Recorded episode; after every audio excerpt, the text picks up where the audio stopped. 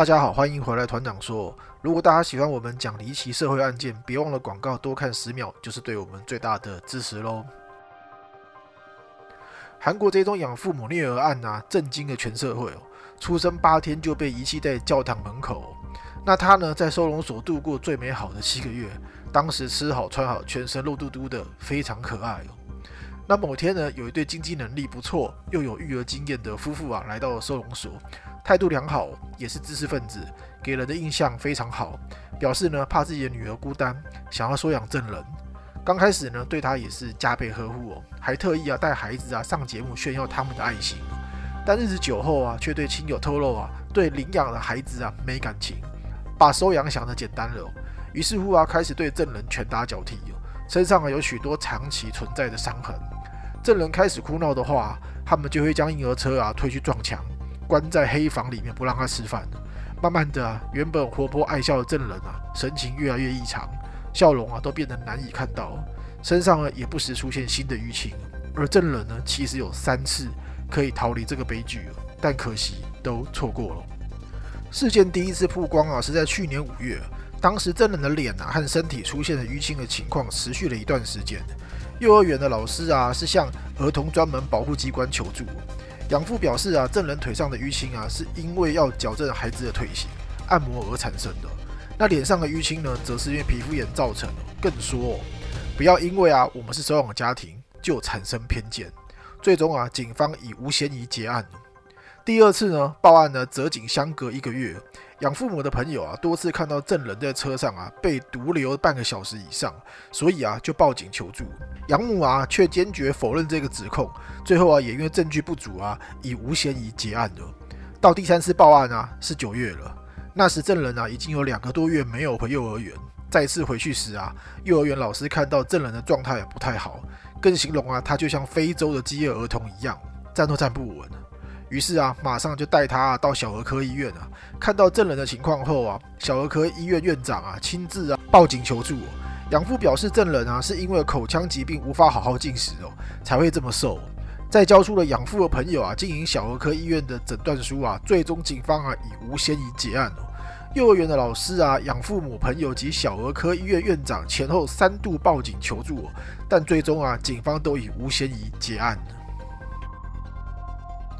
证人的养母啊，去年五至十月啊，涉嫌多次的暴力虐待证人，导致啊肚子和背部啊出现多次的损伤，最后啊因肠胃破裂致死哦。辩护律师说，在与证人的养母的会面过程中啊，他不断的表示对孩子的歉意哦。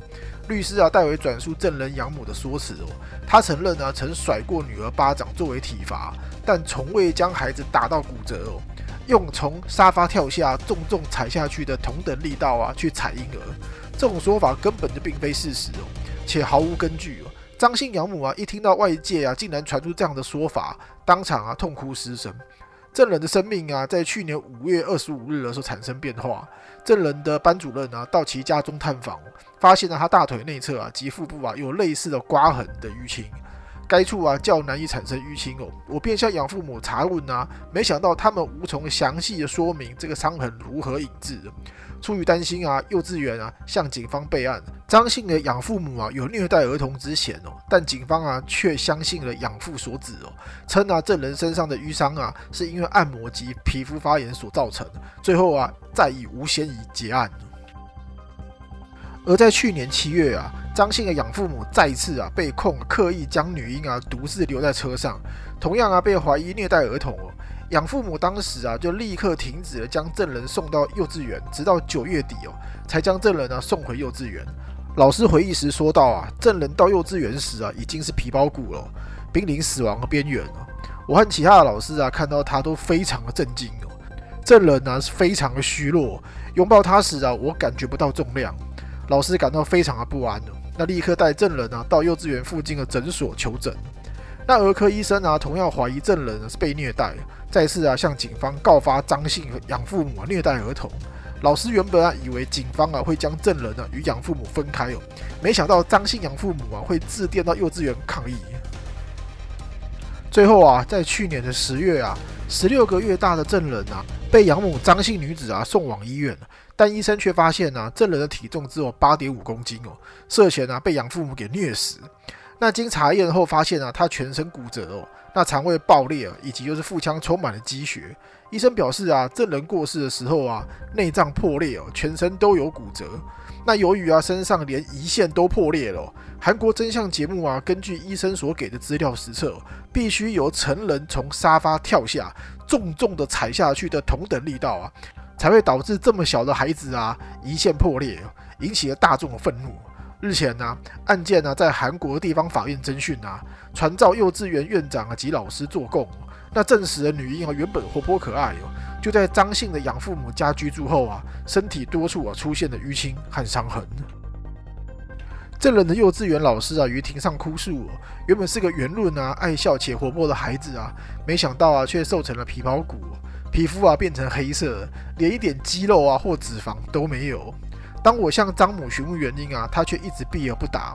证人呢在十月十二日的时候再次回到幼儿园啊，老师啊就指他的情况更加严重。手脚冰冷啊，而且无法移动手脚啊，和脸啊红肿。那喂吃啊婴儿食品啊，他都无法吞咽，全部都吐出来。老师啊，当天向前来接证人回家的张姓养父表示啊，孩子没有进食啊，及无法正常行走啊，望他能够啊将证人带到医院求诊。对方没有询问任何证人的情况啊，只重复回应是。证人啊，在二零二零年十月十三号的时候离世，小小的尸体啊，满是伤痕，体重啊，甚至只有八点五公斤。消息曝光后啊，震惊南韩的民众。韩国主流媒体啊，曝光了证人生前被虐待的监控影片哦。养母啊，张某在遛娃的动作粗暴不堪哦。一月十二日啊，朝鲜日报也曝光了证人啊生前遭养母啊张某虐待的影片。影片呢是在去年八月啊，证人养父安某在公司的电梯啊监控的一个录像。影片中啊，电梯打开后，张某用力一把将就是载着证人的婴儿车啊推入了电梯中，婴儿车撞到了电梯的壁上。证人啊坐在婴儿车里十分的不安哦，紧紧的抓住把手。那电梯到达后呢，张某再次啊猛推婴儿车哦，受到撞击的证人啊直接从车里面弹了起来。当时啊，正值韩国啊，就是新冠疫情严峻的时候啊，张某自己戴口罩，却未给证人啊做任何的防护，连口罩也没有戴。那今年一月十三号早上啊，南韩首尔南区法院啊，即将首次啊开庭审理啊轰动一时的证人案。原本啊有五十一个就是旁听位哦，却有超过八百人参与了抽签。在法院门外啊，示威者戴上写着“死刑”的口罩，不停的呼喊着口号。检方啊向法庭提出了变更起诉申请哦，追加指控啊张某有故意杀人的嫌疑。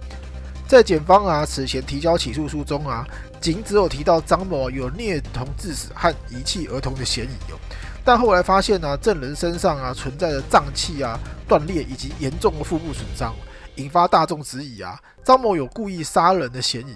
那检方为查明证人的死亡真正的原因啊，再次展开了法医的鉴定。经过长时间的讨论啊，最终啊决定啊追加指控张某涉嫌杀人罪。庭审上啊，韩国检方以程序公诉事实表示啊，张某在明知证人啊持续遭到虐待，可能会死亡的情况下，仍然继续啊以不吃饭为由，用脚啊重踩证人的腹部。那事件引起了全民的公愤，网络上啊有人发起了“穷年亚米亚内”的运动。那从政治圈啊到韩流明星啊都积极的响应，呼吁啊社会重视啊虐童的议题。除此之外呀，还有超过二十三万人次啊参加了青瓦台的请愿，要求啊就是加大养父母的惩罚力度，防止啊同类的事情再发生。还有二十万的人请愿啊，要求啊开除当初侦办的远景，认为他们的失职。这一宗个案呢，更加掀起了国内啊有关于领养弃婴和虐童等问题的讨论。韩国啊就在日前二月十七号的时候啊，针对这个案件上面做二审。我本身呢在收集这这边的资料的时候，其实是感到非常难过，因为韩国有很多案件基本上都是像强奸或者说是一些。权力跟金钱上面而诱发的一些犯罪行为，但是证人案它很明显的就是一个，只是因为很麻烦，所以就导致一个这么小的生命离开。况且养父母啊，他们还是受过高等教育的人，我真的觉得这个案件非常的不可思议。然后有类似的报道的话，我们就一定要提到，就是赵斗淳一案，它是有关于性侵跟虐童相关式的报道。我们会在接下来的时候来说说他是如何犯案。如何被抓到的，又在今年的时候已经离开监狱了的一些后续的报道。我是团长，说我们下一部影片见。别忘记了订阅、追踪、打开小铃铛，随时收到最新通知。也为影片按下喜欢、点赞，下方留言告诉我你想要听什么故事喽。